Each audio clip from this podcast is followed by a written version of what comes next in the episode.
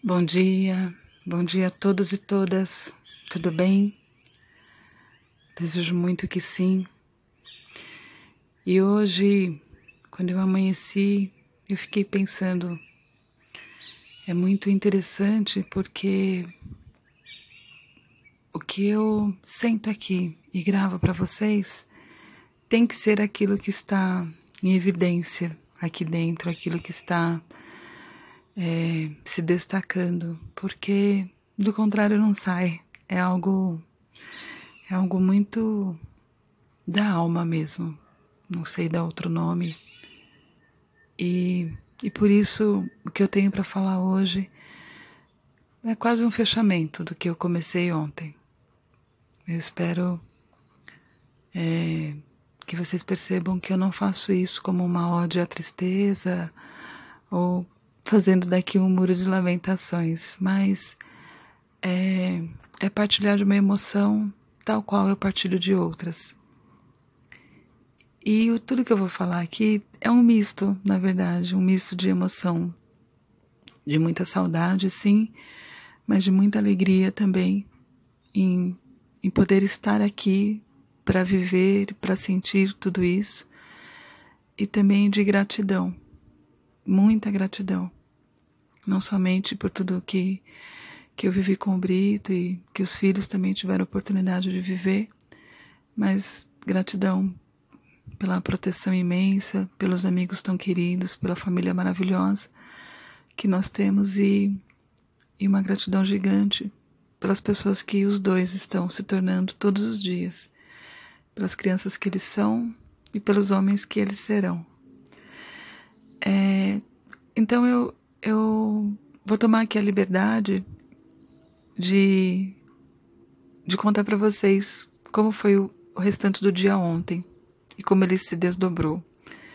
E então acho que vocês vão compreender por que, que eu faço hoje né, o, meu, o meu episódio é, falando mais profundamente né, dessas duas situações.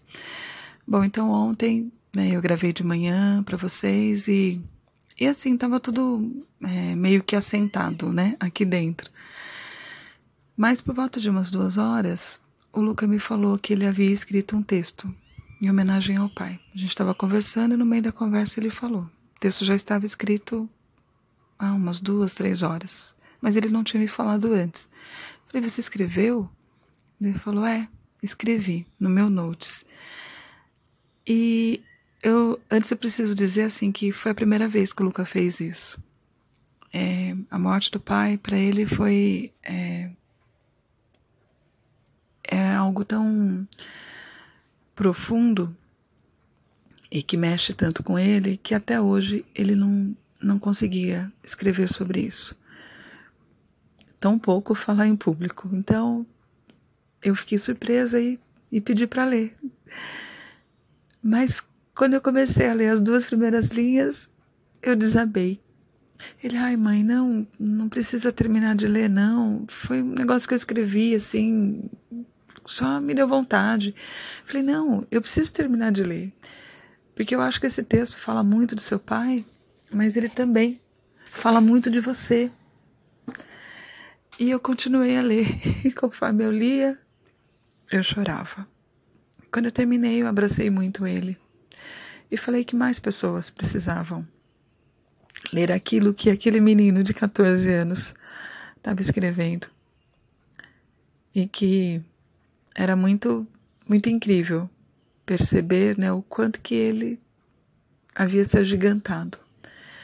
É, acho que é importante dizer assim que eu percebo sim, percebo todas as transformações que acontecem com ele, com o Nuno, mas eu realmente me surpreendi eu já li várias redações dele, incríveis, maravilhosas, que chamam a atenção não somente né, minha, que vocês podem achar que é mãe coruja, mas de qualquer outra pessoa e, que esteja ali né, lendo. Inclusive, isso justifica os altos resultados que ele tem sempre, mas ali tinha a alma dele. Ele Ele estava desnudando a alma no sentimento mais profundo que ele que ele guardava ali no cantinho. Então eu falei para ele, né, põe no Instagram. Ele ficou meio assim, ele tem uma conta no Instagram, ela é fechada, então a gente tem o controle de quem está lá. Falei, põe, né? Tem só gente que a gente gosta, que conhece. Aí ele falou, tá bom. Então, é, que foto que a gente põe? E eu lembrei de uma foto em que tinha os três, né, com o uniforme do São Paulo, bem próximo ao período que o Brito ficou doente. Então era uma foto recente, né? E a gente achou a foto e ele pôs. E foi a coisa mais linda do mundo. E eu fiz um repost na minha. E passamos o dia assim no meio de muitas emoções, muitas emoções, né? Assim, várias pessoas é, se surpreendendo. Enfim, a mesma percepção que eu tive, muitas outras pessoas tiveram. Mas esse movimento todo foi acontecendo, né, com a gente aqui. Volta e meia eu me emocionava de novo, ele vinha e me abraçava, o Nuno vinha, e eles não podem me ver mais no cantinho, que os dois fazem montinho assim, me abraçam e falam sempre que me amam muito. É, enfim, gente, eu, eu realmente não sei porque Deus né, me escolheu para mãe dos dois, mas eu sei porque eles são meus filhos, porque eu tenho muito que aprender com esses dois. É algo muito mágico. E o dia foi passando, outras coisas foram acontecendo, é, mas o Nuno não lia o texto e eu sabia por quê. Ele não não não estava conseguindo. Ele via que aquilo estava mexendo muito comigo e com tantas outras pessoas, porque ele ouvia os comentários, mas ele estava ali, né? Meio que evitando esse confronto. E aí, bem mais tarde, é, ele já tinha tomado banho para dormir, o Luca tinha ido tomar o dele e eu deitei, fiquei conversando com ele. Aí ele falou assim: Acho que agora eu tô pronto. Aí eu falei: Você tá pronto? Ele falou: É, para ler o texto do Luca. E aí eu confirmei né, o que eu vinha pensando. É, ele é muito engraçado, ele é muito serelepe, mas ele também é muito sensível, é algo maravilhoso. Aí eu falei: Tá bom, então tô aqui. Ele leu as duas primeiras linhas e não aguentou. Me deu o celular. Falei, não, filho, não se preocupe, é assim mesmo. Outro dia você lê e tá tudo bem. Aí a gente começou a conversar de outras coisas e ele falou, acho que agora eu consigo. Falei, tem certeza? Tenho.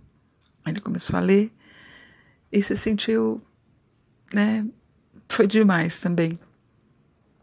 Aí ele falou, não mãe, não vou ler mesmo. Falei, tá bom filho, não tem problema. E aí ele né, foi me contar de outras coisas. E quando aí o Lucas saiu do banho, eu disse assim: Bom, então eu vou tomar banho agora. Ele falou: Acho que agora eu consigo. Aí eu olhei para ele: Você quer que eu leia? Ele falou: Quero. Então eu li. Eu falei: Eu vou ler porque tem coisas engraçadas. Você vai gostar. Você não vai só sentir né, a falta.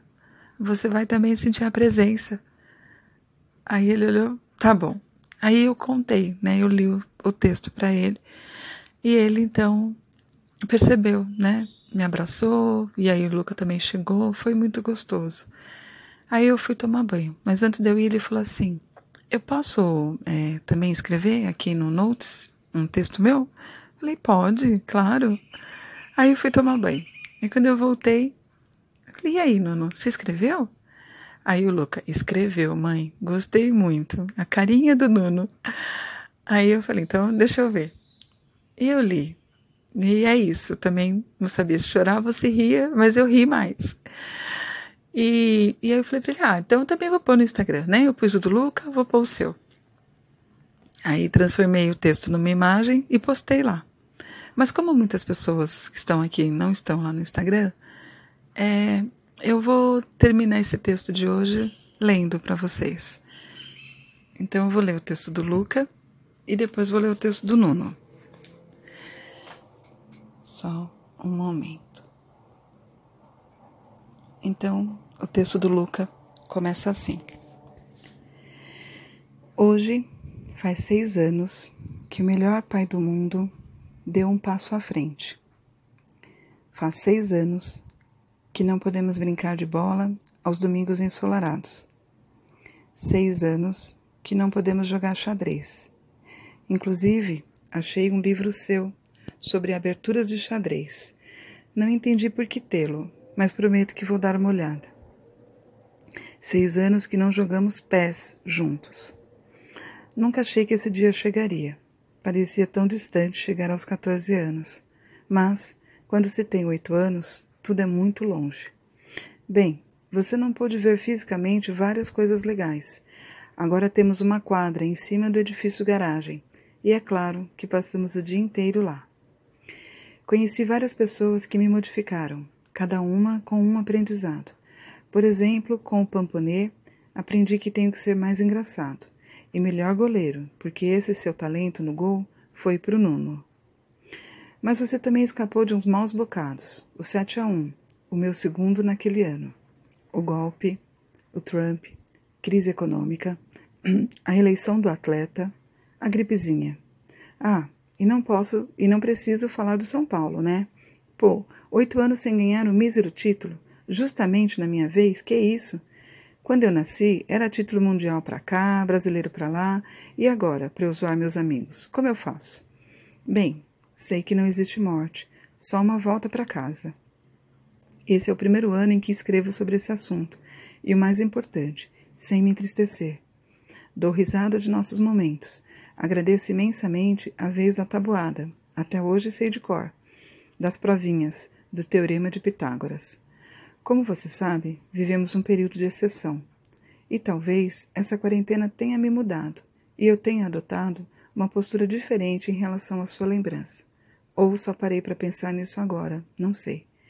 Mas hoje compreendo que você fez a sua parte e consigo abrir aquele armário de livros, sendo que a única coisa que me faz mal é o pó. Além disso, talvez seja bom que você não esteja vivo para ficar nervoso com essa balbúrdia que eles chamam de governo.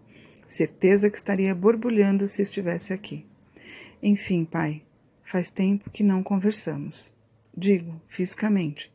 E espero que continue assim, porque senão significa que algo aconteceu. Espero que esteja trabalhando e evoluindo ainda mais. Tenho certeza que você foi com a missão cumprida, ainda mais que desencarnou no mesmo dia do Ayrton Senna, de quem tinha tanto orgulho de me mostrar pelo DVD. Te amo e te tenho como exemplo, sempre. Espero que quando escrever novamente, no ano que vem, o São Paulo já tenha ganho um título. E falo o ano que vem porque esse já era, não porque não acredito no Diniz.